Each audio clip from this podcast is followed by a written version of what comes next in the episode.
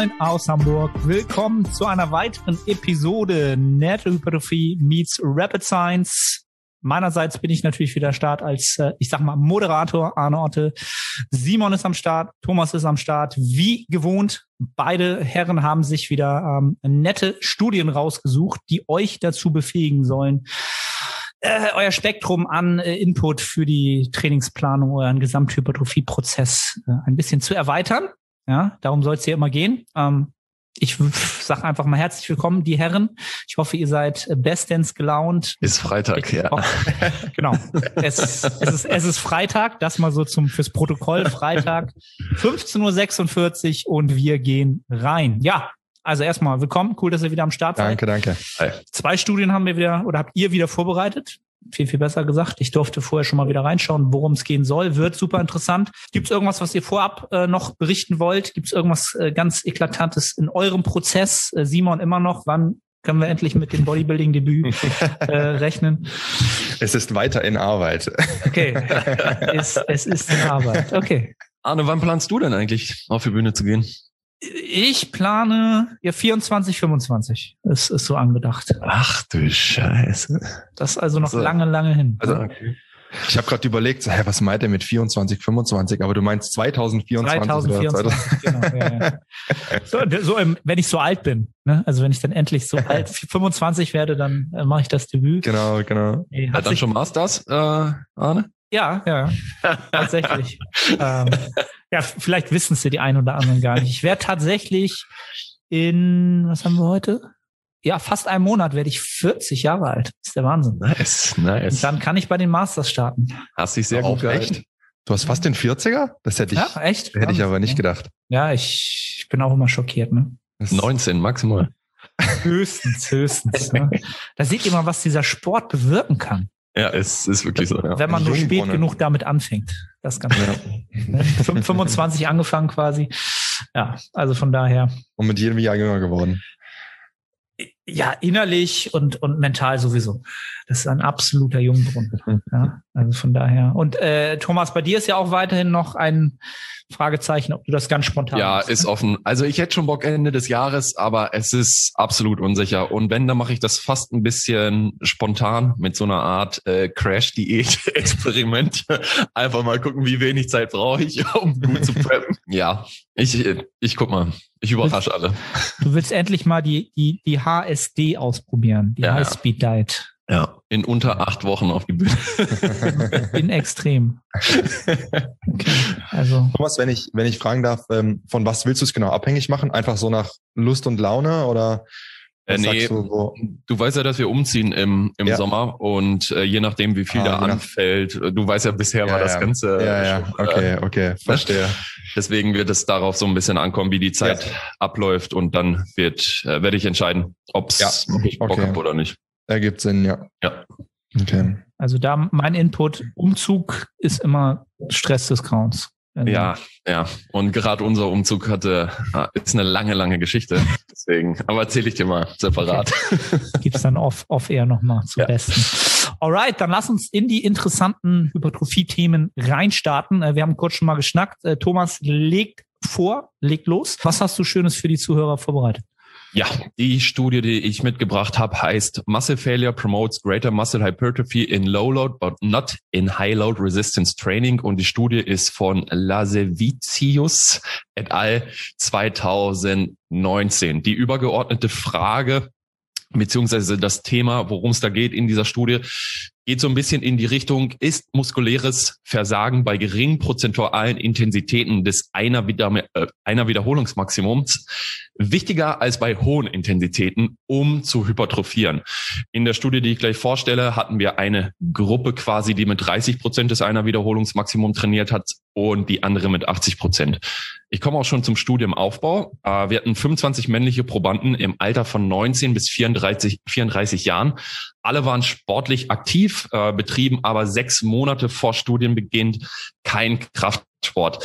Mein Gefühl sagt mir, wir können hier so ein bisschen den Anfängerstempel draufdrücken. Aber ganz sicher bin ich mir nicht. Trainiert wurde für acht Wochen zweimal pro Woche unilateral am Beinstrecker. Hypertrophie wurde via MAT am Quadrizeps gemessen. Ganz gut in dieser Studie, es wurde ein Within-Subject-Design benutzt. Das heißt in diesem Fall konkret, dass ein Bein eines Probanden mit 30 oder 80 Prozent des einer Wiederholungsmaximum trainierte. Das wurde zufällig eingeteilt. Mit diesem Bein wurden drei Sätze bis zum muskulären Versagen zweimal pro Woche durchgeführt und mit diesem Bein wurde das Training immer gestartet, weil das andere Bein wurde immer in die passende und entsprechende 30 oder 80 Prozent Gruppe eingeteilt, die nicht bis zum muskulären Versagen trainiert hat. Dieses Bein hat immer mit 60 Prozent der Reps trainiert, die das andere Bein vorgelegt hat.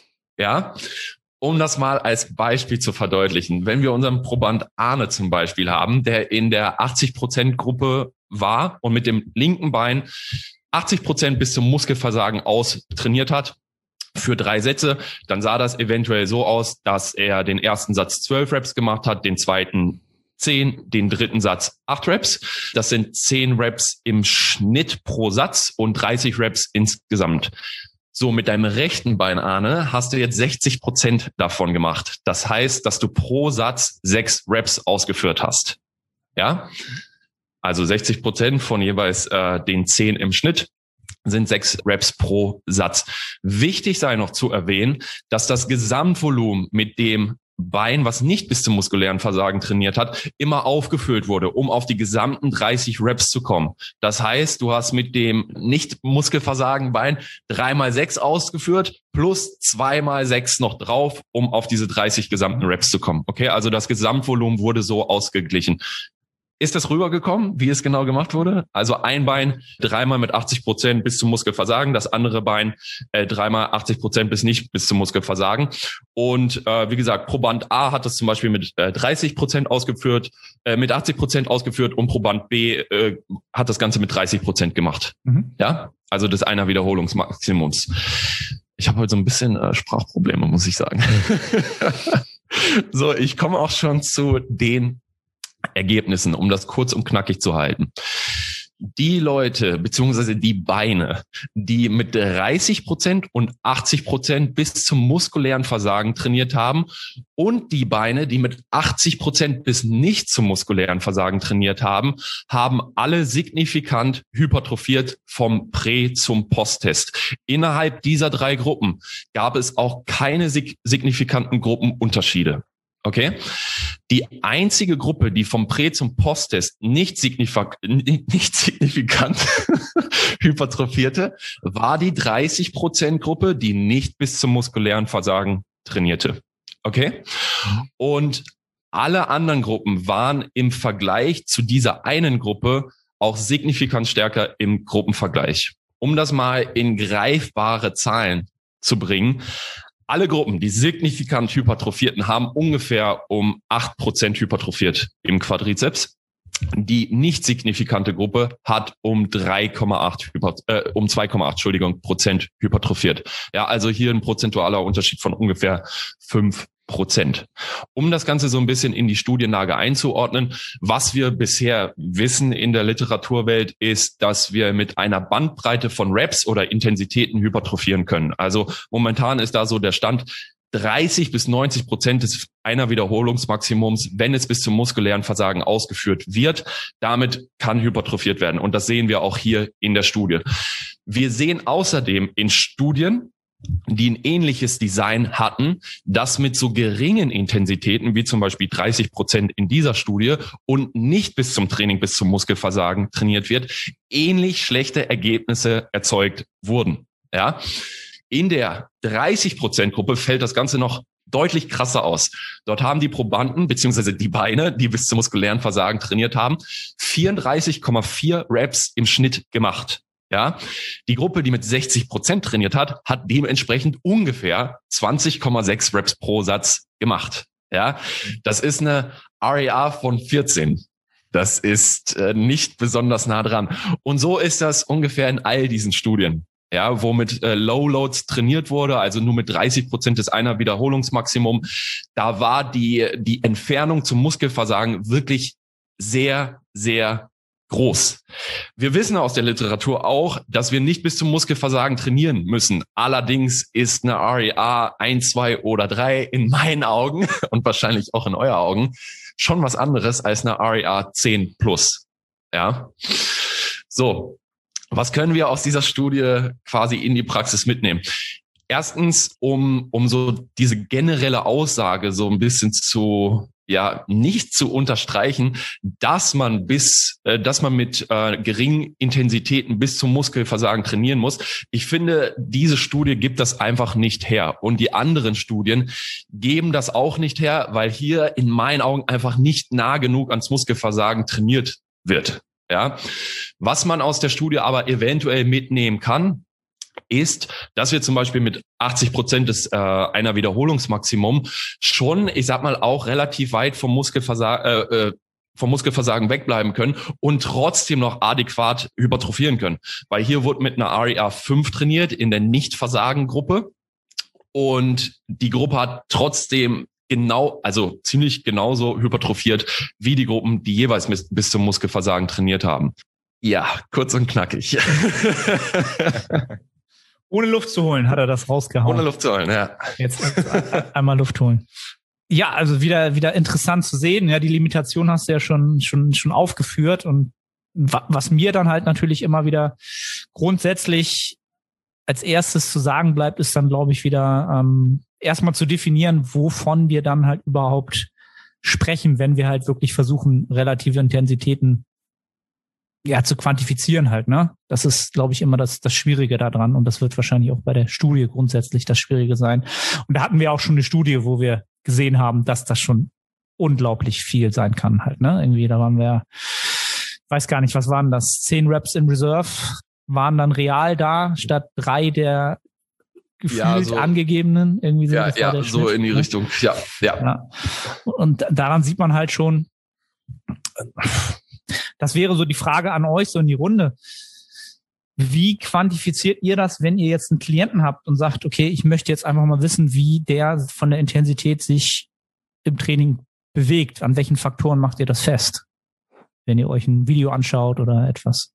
Ich, ich denke, am Anfang ist es relativ schwer, das Ganze zu quantifizieren. Ich denke, wenn man über einen längeren Zeitraum mit jemandem zusammenarbeitet und einfach mehrere Videos von ihm sieht, äh, wie er Training ausführt und vor allen Dingen, wenn du dann auch mal ein Verhältnis siehst von, von, äh, ich sag mal, von Videos, wo er tatsächlich zum Beispiel bis zum konzentrischen Muskelversagen trainiert hat und das auch so rüberkam, als wäre es tatsächlich so gewesen. Und wenn du dann ähm, quasi auch Sätze siehst, äh, wo das Ganze nicht stattfindet, ich glaube, würde ich jetzt zumindest sagen, das ist einfach so ein Prozess im Laufe der Zusammenarbeit, wo man dann immer mehr ablesen kann, wo wie, wie hart trainiert derjenige da jetzt wirklich auf dem Video, was ich sehe. Also eine einmalige Sache ist es, denke ich, für mich nicht, weil es relativ eigentlich so gut wie unmöglich einzuschätzen ist. Mhm. Ja, stimme ich hundertprozentig zu. Also ich finde, wenn du jemanden mit jemandem komplett neu zusammenarbeitest, ist es, wie Thomas gesagt hat, extrem schwierig, weil ich denke, das kennt auch jeder von uns. Es gibt Leute, die bewegen ein Gewicht. Es ist eigentlich ab der ersten Wiederholung einfach nur langsam, aber dann machen sie halt zehn, wo man eigentlich nach der dritten denken würde, so, okay, ich glaube, ein, zwei ging noch, aber dann geht halt noch deutlich mehr. Ähm, und andere, die sehr, sehr, sehr explosiv sind und bei denen ein relativ rapides Ende dann kommt. Deswegen am Anfang, finde ich, kann man es nur ganz grob einschätzen, so ungefähr auf Basis der Handelgeschwindigkeit, was man, was man sieht. Aber ansonsten, wie Thomas gesagt hat, bin ich voll dabei. Einfach ein Entwicklungsprozess, in dem man die Leute besser kennenlernt. Ja. Gerade im Zusammenhang mit der, mit der Studie, Simon, weil du gerade sagtest, halt so die, die Kadenzen, halt die Bewegungsgeschwindigkeit halt, ne, die, mhm. die man dann halt sieht von Anfang zu Ende.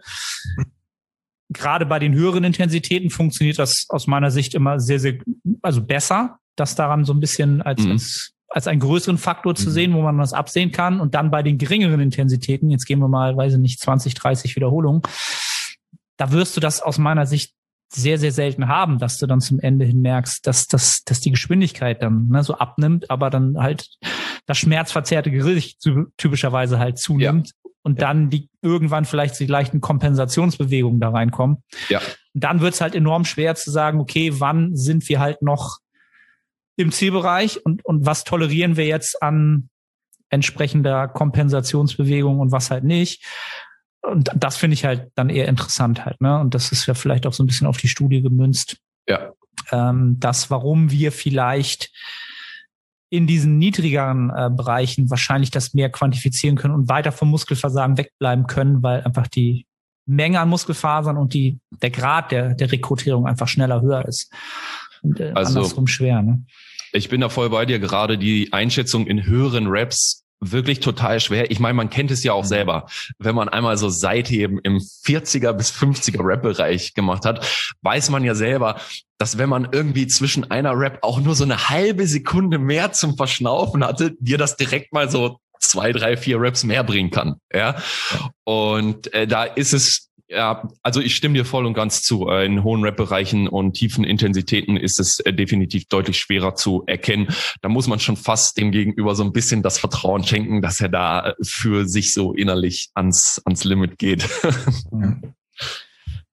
Ja, also vielleicht, um, um das nochmal auf die, auf die, auf die Studie umzumünzen, da, das ist halt die Frage, wie viele Leute trainieren halt aktuell.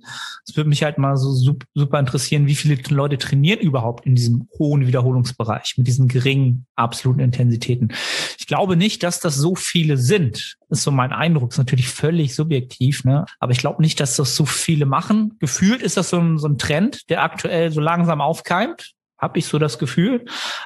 Da dann halt auch wieder so die Frage, was gibt die Literatur aktuell her? Wie viel, wie viel Hypertrophie bringt das Ganze, ne, in diesem, diesem hohen Bereich, metabolischen Stress halt primär, um das vielleicht nochmal den, den Zuhörern so ein bisschen einzuordnen.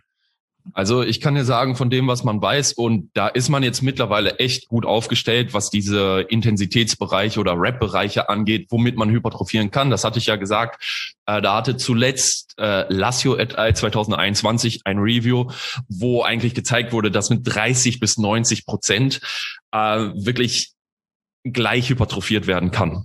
Ja.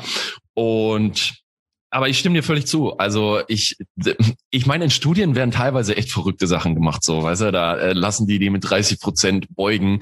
Das würde in der realen Welt eigentlich niemand machen, der halbwegs bei Verstand ist. Ich meine, ich meine, 50er Raps beim, beim Seitheben ist auch schon sehr, sehr tough aber noch vertragbar. Aber lass mal mit, lass mal jemand mit 30 Prozent des einer Wiederholungsmaximums äh, beugen. Also weißt du, der, der stirbt an Sauerstoff. Von und daher. Ja, dann, hm, ja. ja, und das ist ja dann, finde ich, auch letzten Endes die, wenn man so ein bisschen an die praktische Relevanz geht, inwiefern natürlich, man, man kann das machen, eben auch mit diesen niedrigen Lasten wirklich gut hypertrophieren, sofern man wir wissen zwar nicht genau, wo dieser Bereich ist, aber irgendwo in einen Bereich kommen, der nahe genug am Muskelversagen ist, welche REA das jetzt auch immer sein mag. Aber dann eben die Frage, wenn es an sich keine merklichen Vorteile hat gegenüber, ich sag mal, moderaten Lasten ähm, in einem einfach etwas tieferen Wiederholungsbereich, wie viel man dann davon wirklich auch ins Training einbauen sollte. Ich denke, zu einem gewissen Teil eben, um einfach alles abzudecken, sicherlich sinnvoll. Aber wenn man am Ende eben weiß, man muss eine adäquate relative Intensität erreichen, und das ist nun mal mit sehr, sehr hohen Wiederholungen deutlich schwieriger, ähm, vor allem auch mental, ja, inwiefern man das dann wirklich zu welchem Anteil zumindest im Training ähm, ja. mit einbaut. Oder ob man nicht eher sagt, hey, man bleibt im klassischen Bereich, in Anführungszeichen, ja. weiß, da kommt man relativ gut ans Muskelversagen, ja. ist auch naja, muss man ja schon sagen, wie du selber gesagt hast, Thomas, Kniebeugen sind anstrengend, keine Frage, aber acht Kniebeugen bis zum Muskelversagen sind deutlich weniger hart als 35 Kniebeugen bis zum Muskelversagen. Ja. Ne? Eben, inwiefern man da, und ich denke, da geht es auch einfach ein Stück weit um die Effizienz. Ne? Also ja. das Training so zu gestalten, dass man möglichst viel gutes Training umsetzen und durchführen kann, ohne dass man komplett ausbrennt. Ne? Also äh, wenn ich noch eine Sache sagen darf, in meinen Augen, ich denke, es ist oft einfach übungsabhängig tatsächlich. Wie ich schon ja. gesagt habe, eine Beuge ist nicht zu vergleichen mit, mit, mit Seitheben zum Beispiel. Und auf der anderen Seite hätte ich jetzt einfach mal gesagt, es ist zumindest gut zu wissen, dass es funktioniert und du rein theoretisch dieses Tool auch in der Hinterhand hast. Ich meine, du weißt ja nie, was im Verlauf einer Trainingskarriere passiert und vielleicht musst du mal darauf zurückgreifen, mit 30 äh, Prozent deines einer Wiederholungsmaximum Beinstrecker zu machen oder was auch immer. Und dann und dann weißt du, dann gehst du wenigstens nicht rein und sagst so, oh mein Gott, ich äh, hantiere hier so mit Babygewichten rum. Das ist ja oft ein Argument von einfachen Leuten. So, weißt du, du, du weißt immerhin für dich, okay, wenn ich damit äh, anständig trainiere und eine anständige API aufweise oder REA, dann kann ich damit trotzdem sehr, sehr gut hypertrophieren und es ist äh, nichts verloren. Moin Moin, ich bin Sahne. Kurze Unterbrechung, um dich auf unseren Coaching-Service hinzuweisen. Wenn du schon des Längeren damit kämpfst, deinen Hypertrophie-Fortschritt konstant positiv auszurichten und du eine sehr persönliche und motivorientierte Zusammenarbeit mit deinem Coach schätzen würdest, dann check den Link in der Beschreibung und melde dich. Ja. Nicht ein ganz, ganz, ganz, ganz wichtiger, ganz, ganz guter Punkt, ne? dass es einfach wieder als grundsätzliches Werkzeug zu sehen ist, was zum, zu dem passenden Zeitpunkt und zu passenden Gegebenheiten definitiv genutzt werden kann. Und was du, Simon, gesagt hast, fand ich halt auch wichtig in dem Bezug, dass man natürlich auch diesen mentalen Aspekt da nicht rauslassen muss, dass man das erstmal als Fähigkeit etablieren muss, überhaupt dann dieses, diese Nähe zum Muskelversagen bei höheren äh, Wiederholungszahlen überhaupt erstmal ähm, zu erreichen halt, ne? Das ist dann auch so eine, so eine Kompetenzfrage, wenn man das Wort wieder so in den Raum werfen will. Bist du überhaupt kompetent da drin, so zu arbeiten, dass es für dich überhaupt erstmal effektiv, geschweige denn effizient wird? Und ich glaube, das ist schon, das kostet schon Zeit und das ist schon, glaube ich, ein Prozess, mhm. der jetzt nicht in zwei Wochen im Sinne des Trainingsblocks dann so abgehandelt ist und dann läuft das, sondern das sind aus meiner Sicht dann wahrscheinlich vielleicht so eher zwei Trainingsblöcke, bis man da so richtig da ist, wo man vielleicht sein möchte und da so richtig dann auch ja, Adaptionen einsammeln kann. Ne? Das vielleicht mal so für die Zuhörer, wenn sie sich jetzt überlegen, ich habe es noch nicht ausprobiert, so jetzt verstehe ich das, okay, ich will das mal nutzen, ich möchte das mal als Spektrum alles abdecken, dann ähm, probiert's aus, seid euch aber bewusst, dass ihr wahrscheinlich da viel mehr leisten könnt, als ihr es am Anfang denkt, so wie es in, in dem anderen Bereich aber andersrum wahrscheinlich auch ist, dass man da einfach die Kompetenz aufbauen muss, wenn es um das geht. Ähm, ja, und nicht mental ausbrennen. Also ich habe die Erfahrung gemacht, ich, ich habe mal das Experiment gemacht, 20 bis 30 Reps an der, an der Beinpresse. Und das hat mich wirklich eher mental aufgefressen, als dass mich das körperlich irgendwie kaputt gemacht hätte. So, da, das war zwischen einem Satz äh, zehn Minuten irgendwie, um sich aufzuraffen, den nächsten Satz zu machen. Weil das so, so ein so ein Aufwand ist, sich so, so, so, so in diese Situation zu bringen, dass ich sage, ich hole jetzt auch 30 Raps raus, wenn es sein muss. Ja. Oh, das oh, weiß ich nicht, da musst du schon einiges investieren. Von daher. Das stimmt, ja. Zeitweise vielleicht auch ein ganz cooles, eine ganz coole Möglichkeit, um das aber auch zu trainieren, ne? speziell ja. an dieses Limit zu kommen, ja. was man dann vielleicht auch positiv in das, ich sag mal, das reguläre Training dann mitnehmen kann. Ne? Absolut. Ja. Da wächst, wächst man mental dran. Ja. Übertrag dann auf das körperliche Wachstum, ganz klar. Alright, ähm, habt ihr sonst noch was dazu, was ihr anbringen möchtet? Nee, ich wollte die Studie nur heranziehen, weil ja immer gesagt wird, man muss mit geringen Intensitäten nah zum Muskelversagen oder bis zum Muskelversagen trainieren. Bisher geben die Studien das eigentlich gar nicht so her. Das wollte ich eigentlich nur so unterstreichen. Da, damit kann man, genau, damit kann man dann aber auch die Leute wieder ermutigen, wenn ihr in dieser Phase seid, in der ihr wahrscheinlich noch nicht das Maximale rausholt an, an, an Reizschwelle und Intensität, kommt ihr schon voran. So, ne, ist keine Zeit verloren. Wenn ich jetzt sage, ist, es gibt halt so eine Phase, ist keine Zeit verloren wahrscheinlich. Ist halt auch schon mal gut zu wissen. Alright, dann würde ich das Wort an äh, Simon übergeben und die nächste Studie. Ja, sehr gerne. Ich habe eine Studie mitgebracht, die nennt sich Post-Activation Potentiation Improves Acute Resistance Exercise Performance and Muscular Force in Trained Men. Die Studie ist aus dem Jahr 2018 und ist insofern ganz cool, weil der grundsätzliche Mechanismus, der in dieser Studie untersucht wird, also diese Post-Activation Potentiation, wurde bis dato relativ wenig im Krafttraining speziell behandelt oder zumindest wie sich das auf die Leistung im Krafttraining auswirkt. Mittlerweile gibt es aber eben eine Handvoll an Studien. Und mich hat die Studie vielleicht deswegen auch persönlich so ein bisschen gepackt, sage ich mal, weil das was ist, was ich tatsächlich schon relativ früh in meiner eigenen Trainingskarriere irgendwo mal aufgeschnappt habe. Ich weiß gar nicht mehr genau wo und das selber auch umgesetzt habe und ähm, zumindest mir das im Training definitiv immer so einen kleinen Boost gegeben hat, sei es körperlich oder mental. Darüber können wir auch gleich gerne sprechen. Aber genau, das vielleicht schon mal so vorneweg. Erstmal, was genau ist eigentlich dieses Post-Activation äh, Potentiation? Ich kürze das hier am besten auch mal ab mit, mit PHP, bevor ich immer diesen Zungenbrecher äh, aussprechen muss. Also im Grunde eigentlich gar nicht so kompliziert. Es läuft folgendermaßen ab. Man hat mehr oder weniger zwei Übungen, sage ich mal, die aufeinanderfolgend durchgeführt werden. Dabei wird in der ersten Übung eine zumindest nahezu maximale Kontraktion angestrebt und relativ direkt im Anschluss an diese maximale Kontraktion wird dann eine zweite Übung durchgeführt. Das allerdings dann mit submaximalen Lasten und meistens mit einer eher explosiven Ausführung.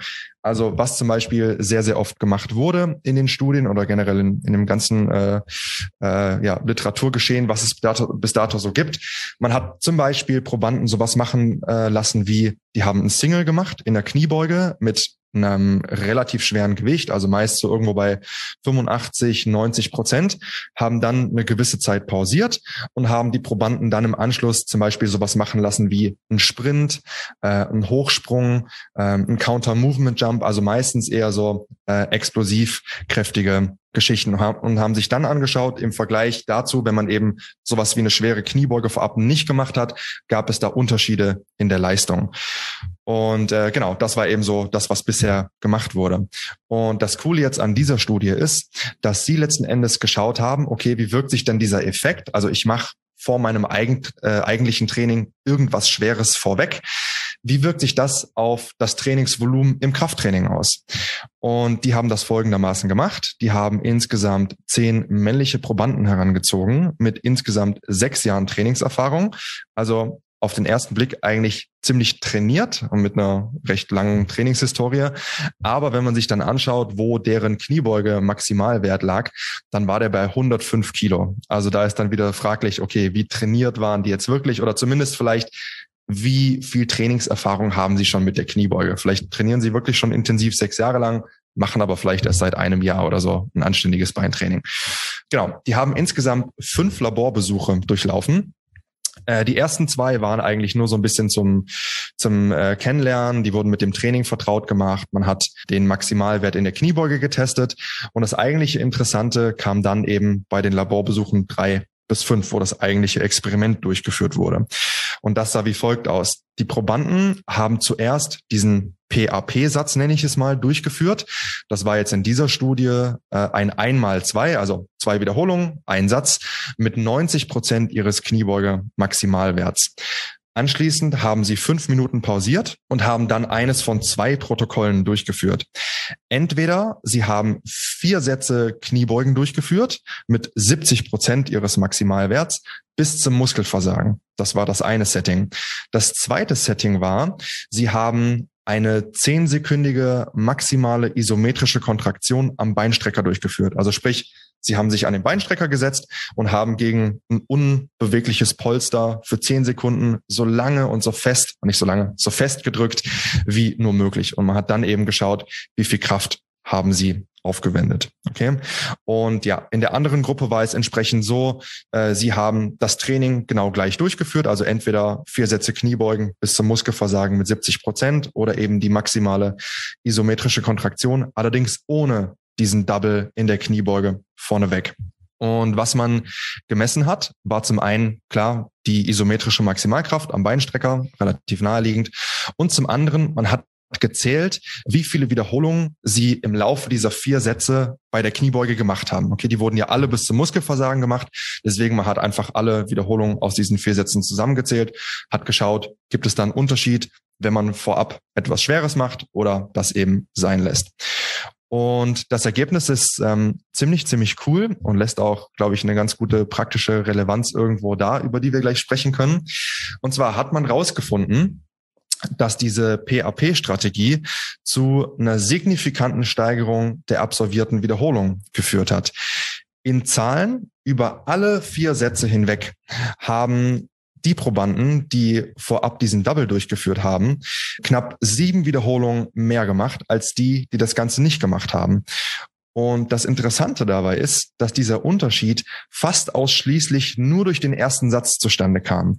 Das heißt, in der PHP-Gruppe, auch hier nochmal in Zahlen, haben die im Durchschnitt also im ersten Satz Kniebeuge mit 70 Prozent bis zum Muskelversagen, haben die im Durchschnitt 22 Wiederholungen absolviert.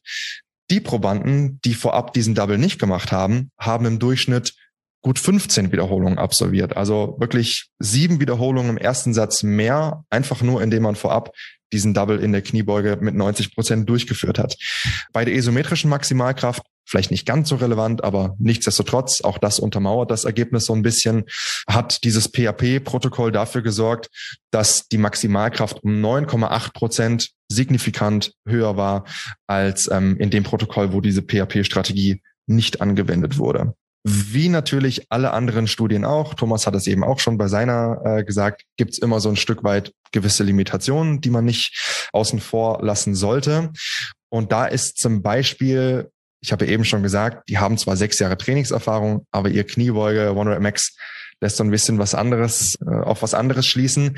Man weiß nicht, ob dieser Effekt zumindest auch in diesem Ausmaß auch bei ich sage jetzt mal wirklich fortgeschrittenen Personen sichtbar wäre. Weil ich finde, sieben Wiederholungen mehr ist schon ein sehr, sehr, sehr krasser Unterschied. Wären es jetzt ein, zwei, drei Wiederholungen, okay, aber bei sieben würde mich schon interessieren, wenn man jetzt wirklich mal Leute äh, daran teilnehmen lässt, die, weiß nicht, im Durchschnitt 200 Kilo beugen, ob man da so einen krassen Effekt auch erkennen würde. Genau das gleiche natürlich, das war jetzt ein sehr spezifisches Protokoll mit hier eben vier Sätzen in der Kniebeuge mit 70 Prozent bis zum Muskelversagen. Wie wäre es zum Beispiel mit 80 Prozent, 60 Prozent. Ist dieser Effekt dann auch gegeben? Ist er dann weniger gegeben, mehr gegeben? Kann man ebenfalls nicht genau sagen. Generell, wenn man sich so den gesamten Forschungsstand zu diesem Thema anschaut, scheint es auch nicht wirklich klar, was so das optimale PHP-Protokoll ist. Also da gibt es verschiedene, ähm, die in diesem schweren Teil des Trainings vorab mal die Probanden vielleicht zwei, drei Sätze machen lassen. Da gab es zum Beispiel eine Studie, da haben die äh, Bankrücken gemacht. Da haben die Probanden ein 3x3 vorab ausgeführt mit 85 Prozent. Da hat man dann keinen Effekt im Nachhinein gefunden. Ist halt die Frage, okay, war das vielleicht auch schon zu viel und zu ermüdend? Es gibt Protokolle, da hat man die Probanden entweder mehr oder weniger lang pausieren lassen zwischen diesem schweren Anteil und dem in Anführungszeichen regulären Training. Das heißt, das ist aktuell noch so ein bisschen die Limitation insgesamt, dass man nicht so ganz genau weiß, wie ist so das ideale Protokoll, um den maximalen Effekt rauszuholen und die Probanden eben nicht unnötig zu ermüden durch diesen schweren Anteil vorneweg. Genau. Und das bringt mich jetzt eigentlich auch direkt schon so zur praktischen Anwendung, also wie man das Ganze machen kann. Ich finde das Ganze einfach insofern einen ganz coolen Versuch wert, weil es etwas ist, was mit relativ wenig Aufwand und wenig Zeitaufwand vor allem durchführbar ist. Also wenn man sich vorstellt, man wärmt sich auf, zum Beispiel in der Kniebeuge, hat vielleicht auf dem Plan, okay, man äh, will heute 120 Kilo beugen für drei Sätze, acht Wiederholungen, was auch immer mit 70, 80 Prozent ungefähr. Und bevor man vielleicht seinen letzten Warm-up mit 110 Kilo macht und dann stoppt, arbeitet man sich einfach vielleicht bis 140 Kilo oder so nach oben, 150 Kilo, macht ein Single, ein Double, pausiert ganz normal und startet dann in sein ganz normal geplantes Training. Das heißt, es ist wirklich eine Sache, die kostet vielleicht zwei, maximal drei mehr Aufwärmsätze in Anführungszeichen, um das durchzuführen und kann eben potenziell, zumindest ist der aktuelle Stand da wirklich ziemlich vielversprechend, ähm, potenziell einen Mehrwert schaffen. Ja, und das finde ich immer ganz schön, wenn mit so wenig Aufwand potenziell was rauszuholen ist. Ich würde empfehlen, einfach eben wie gerade schon gesagt, dadurch, dass noch nicht ganz klar ist, was so das optimale Protokoll ist, mich erstmal am Anfang, wenn man das ausprobieren möchte, sehr an diesem Protokoll orientieren. Also ich würde erstmal wirklich nur ein Double machen mit 90 Prozent, dann diese fünf Minuten Pause, wie Sie das auch in der Studie gemacht haben, und dann ins eigentliche Training starten. Ähm, und erstmal gucken, wie das funktioniert und dann von da aus vielleicht auch so ein Stück weit individualisieren, vielleicht mal zwei Sätze vorweg machen, vielleicht etwas länger pausieren, etwas weniger lang pausieren, um da dann so ein bisschen äh, sein eigenes Ding rauszufinden. Aber zumindest würde ich damit erstmal so als grobe, grobe Orientierung starten. Und vielleicht noch eine letzte Anmerkung, wo ich denke, wo das definitiv sinnvoll sein kann, das Ganze anzuwenden. Und das ist definitiv, wenn man im Training mit sowas wie Top- und Backoff-Sätzen arbeitet, weil zumindest jetzt in dieser Studie hat sich ja dieser Effekt vor allem im ersten Satz oder eigentlich fast ausschließlich im ersten Satz abgezeichnet. Das heißt, wenn man plant, man will vielleicht irgendwie einen schweren Topsatz machen, dass man vor diesem Topsatz sowas wie ein Single oder ein Double einbaut, um dann potenziell diesen Topsatz nochmal ein bisschen, ja, nochmal zu optimieren. Ähm, das gleiche, wenn man vielleicht anpeilt, man möchte irgendwie so ein, äh, ein Wiederholungs-PR aufstellen in einem bestimmten Satz, dass man sagt, hey, man will irgendwie, keine Ahnung, in, beim Bankdrücken, man will einen neuen, neuen äh, 5-Rap-Max-Satz oder sowas aufstellen, davor vielleicht sowas mit integrieren, um da wirklich akut so eine Leistungssteigerung zu erzielen. Genau. Und das war es eigentlich auch.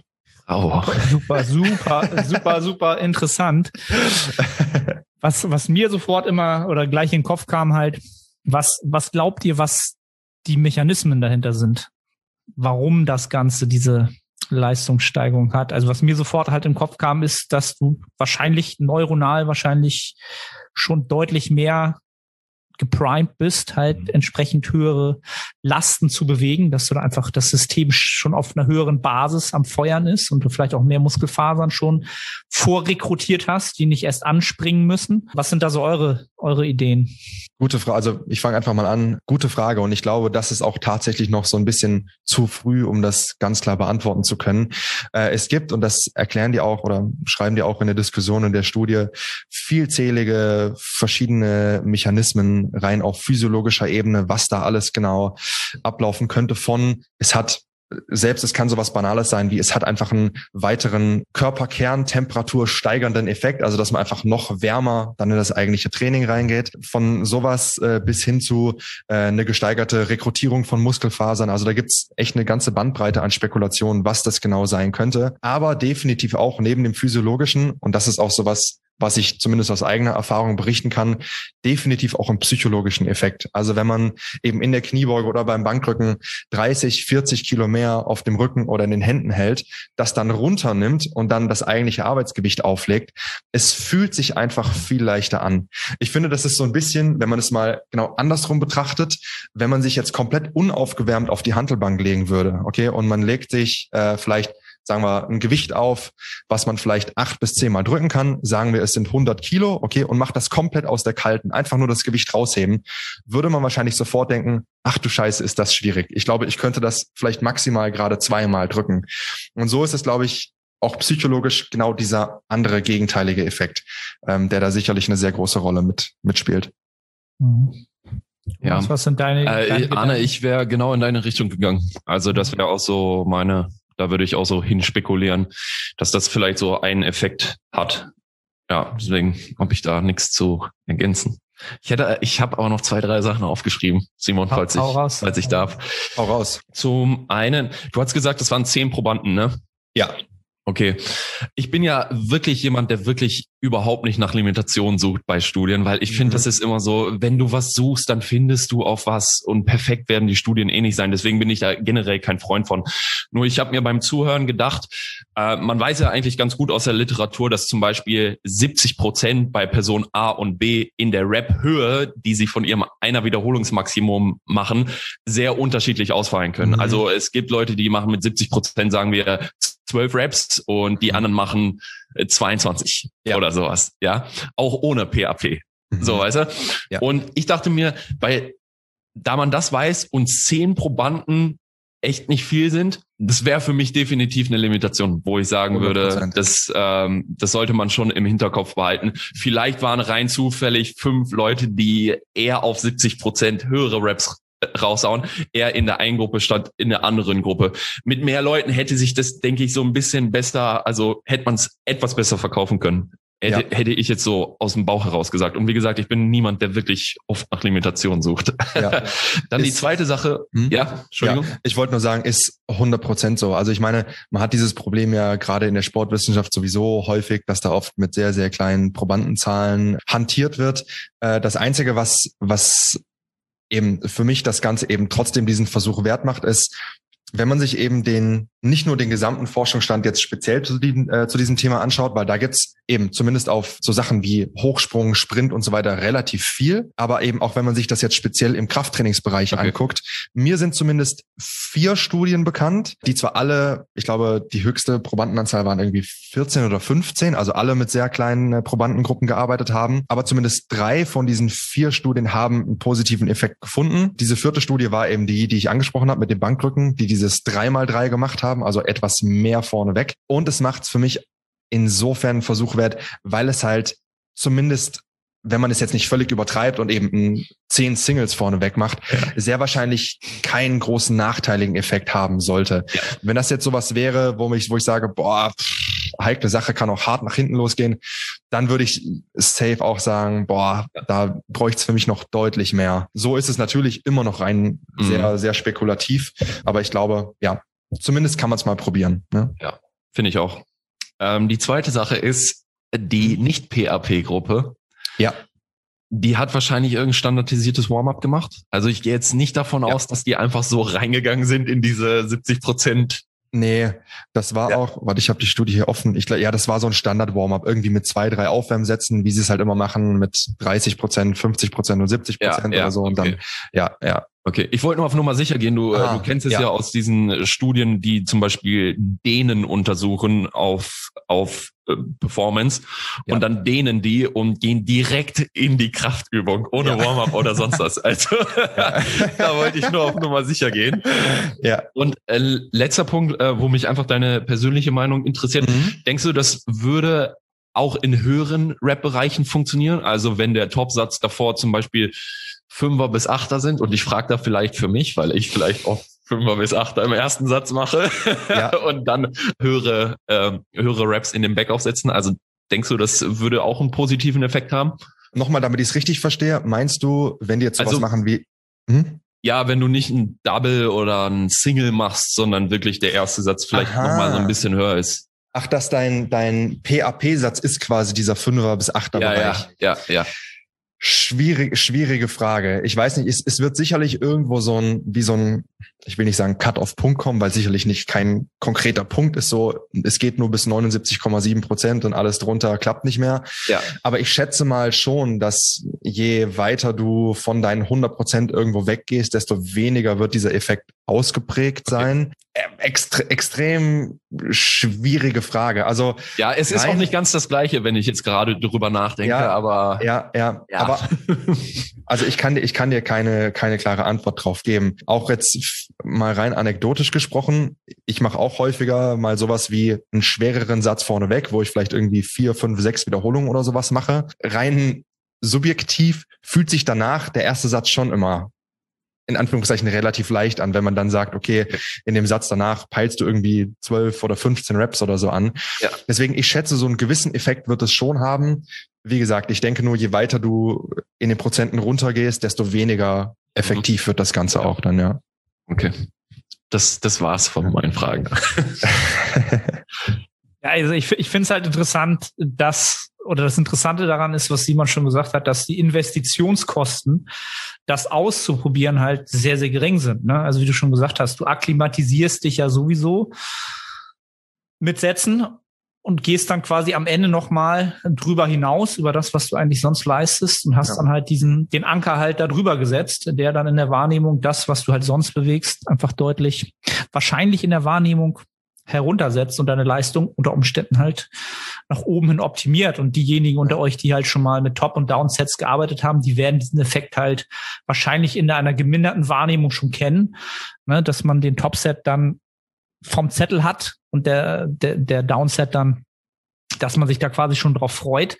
Und wenn man diesen Effekt halt nochmal so ein bisschen nach oben äh, potenzieren kann, ich glaube, das ist dann schon eine sehr, sehr interessante Sache, weil, wie gesagt, solange wir halt keine großen negativen Kostenpunkte irgendwie fürchten müssen, dann ist es definitiv etwas, was man ausprobieren sollte und für mich einfach auch grundsätzlich auch ohne die Datenlage wahrscheinlich irgendwie schon sinnig wäre. Ne? Also ich glaube, mhm. ich weiß gar nicht, wie viele vielleicht es Bodybuilder gibt aus der aus den aus den Bro-Zeiten so, die vielleicht sowas auch gemacht haben, die dann, ne, also so gesagt haben, du nimmst einfach jetzt die Hantel, packst einfach nochmal irgendwie so und so viel Gewicht mehr drauf, rackst das Ganze einfach nur einmal raus und rackst das danach dann halt wieder. So, so Klassiker ja. halt, so eine Geschichten ja. und dann bist du halt anders geprimed. Ja, jetzt, wo du die Studie halt so aufgebracht hast, so als ich es vorhin so gelesen habe, dachte ich so, ey, warum, warum haben wir sowas nicht eigentlich schon mal nochmal ausprobiert, so rein im, auch im Hypertrophie-Kontext? So, warum ist das mhm. jetzt erst wieder so eine Sache? Oder warum ja. bin ich da vorher nicht drauf gekommen? Moin Moin, Arne hier. Ganz kurze Unterbrechung, um dich auf die Nettohypertrophie hinzuweisen. Du strebst nach maximaler Hypertrophie. Du fragst dich, ob das Steigern des Gewichts auf der Handel oder doch eher die Mind-Muscle-Connection Priorität hat.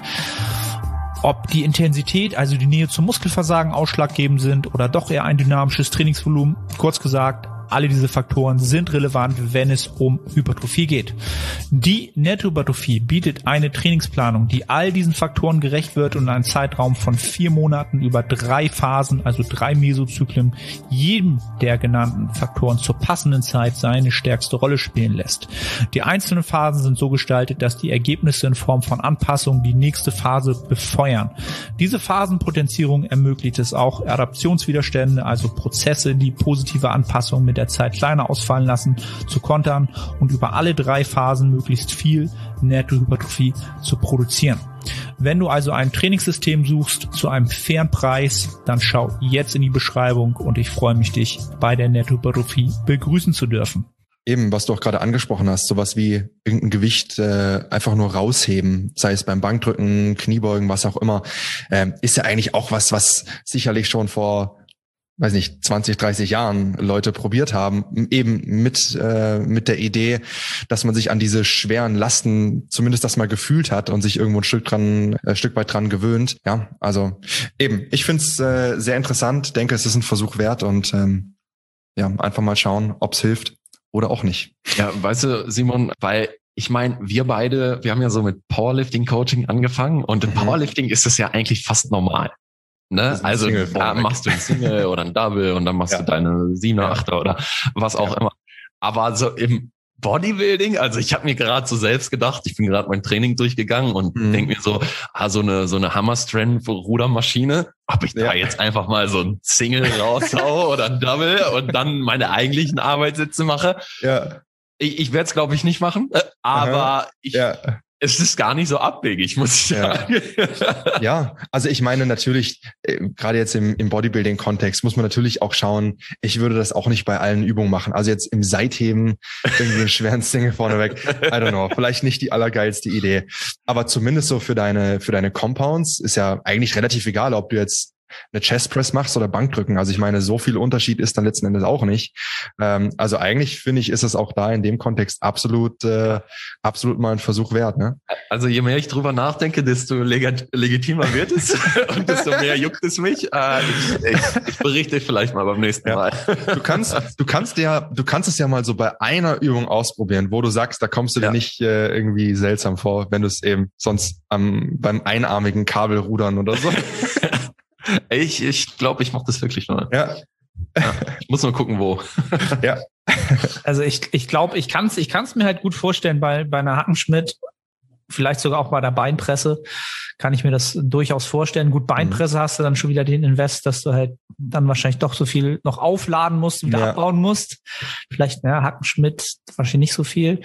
Aber halt auch sowas wie ein Kurzhandelrudern, wenn du das bilateral machst. Also was ich zum Beispiel gerade im, im, in der Rotation habe, mhm. ich da vorstelle, ich nehme einfach mal die 60er statt die 50er und gehe einfach mal nur in den, in den Hang. Ja. So. Und, und prime mich dann einfach mal so, was die Stabilisation angeht und versuche dann vielleicht mal tatsächlich mhm. die, die eine Rap oder die zwei. Ja, also ich glaube, allein dafür, dass wir das jetzt einmal besprochen haben, wollen wir es jetzt alle einmal ausprobieren. Ja. Um zu gucken, ob dann irgendwie doch nochmal die, die Leistung, äh, ob wir die sieben, die, die sieben Wiederholungen da äh, ja, genau. einmal raushauen. Ich gehe auch schon alle Übungen gerade durch. Ich überlege, passt es oder passt es nicht?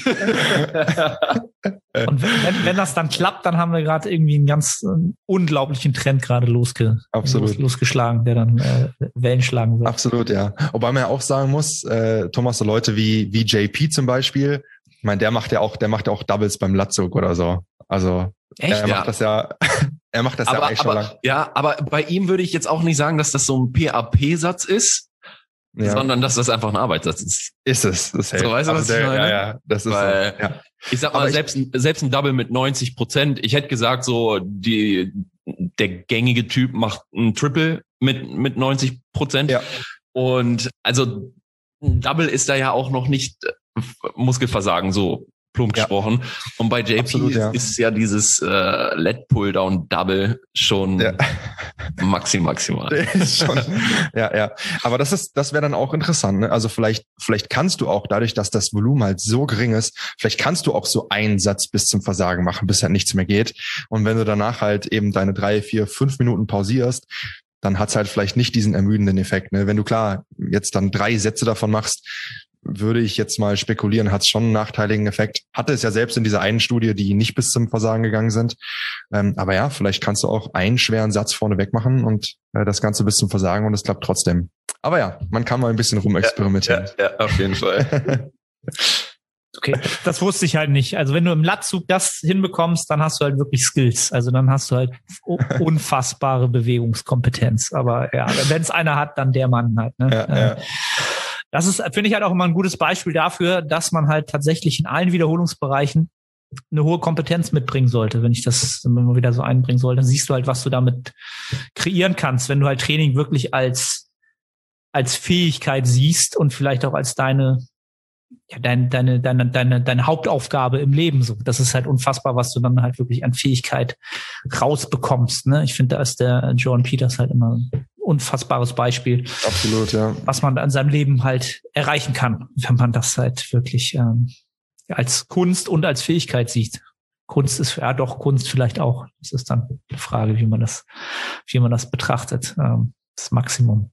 Ja, cool. Ich würde sagen, jetzt wollen alle ins Training gehen und das mal ausprobieren. äh, gehen jetzt alle ihren Trainingsplan nochmal durch, wenn ihr jetzt zuhört geht ihn durch, ähm, macht's halt mit sinnigen Übungen, probiert's aus und lasst uns gerne Feedback da. Ähm, ob das funktioniert, ob das, äh, selbst wenn es ja nur eine Wiederholung mehr bringt, ist das für den einen oder anderen natürlich schon ein Durchbruch. Wenn es zwei sind, ist absolut geiler Tag. Ja. Ne? Wir werden es alle kennen. Dann ist das ja. absolut. Äh, das ist dann vielleicht noch mal so zum Abschluss die Frage, wann wird dann da wahrscheinlich dann so dieser dieser Gewöhnungseffekt kommen und so die Adaptionswiderstände kommen, wann das so zur Normalität ja. wird und du halt mhm. diesen positiven Effekt. Das wird sich natürlich irgendwann deckeln und dann ist es halt vorbei halt. Ne? Ja. Aber Arne, ich sehe schon in den Kommentaren alle so, ah, richtiger Scheißtipp, ich habe mich verletzt.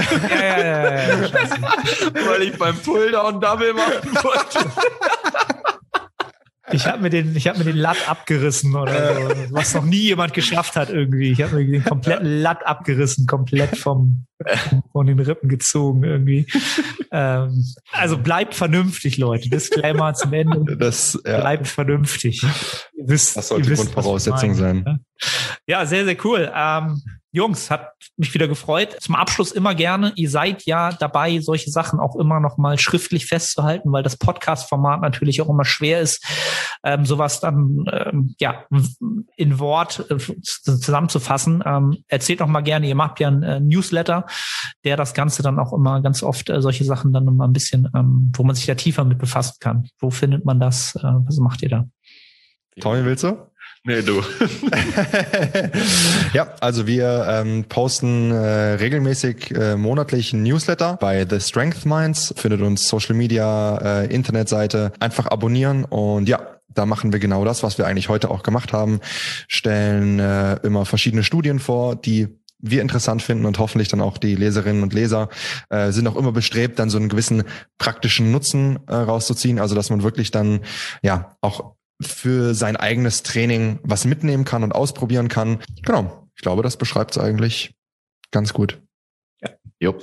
Für die unter euch, genau, die jetzt sagen so, ich habe das irgendwie alles verstanden, ich will es aber nochmal nachlesen oder finden es halt allgemein interessant, ähm, findet ihr alles entsprechend in den Show Notes oder in der Beschreibung und auch die Links zu euch beiden natürlich, falls ihr da ähm, Interesse habt, da mehr zu hören, zu sehen und zu erfahren.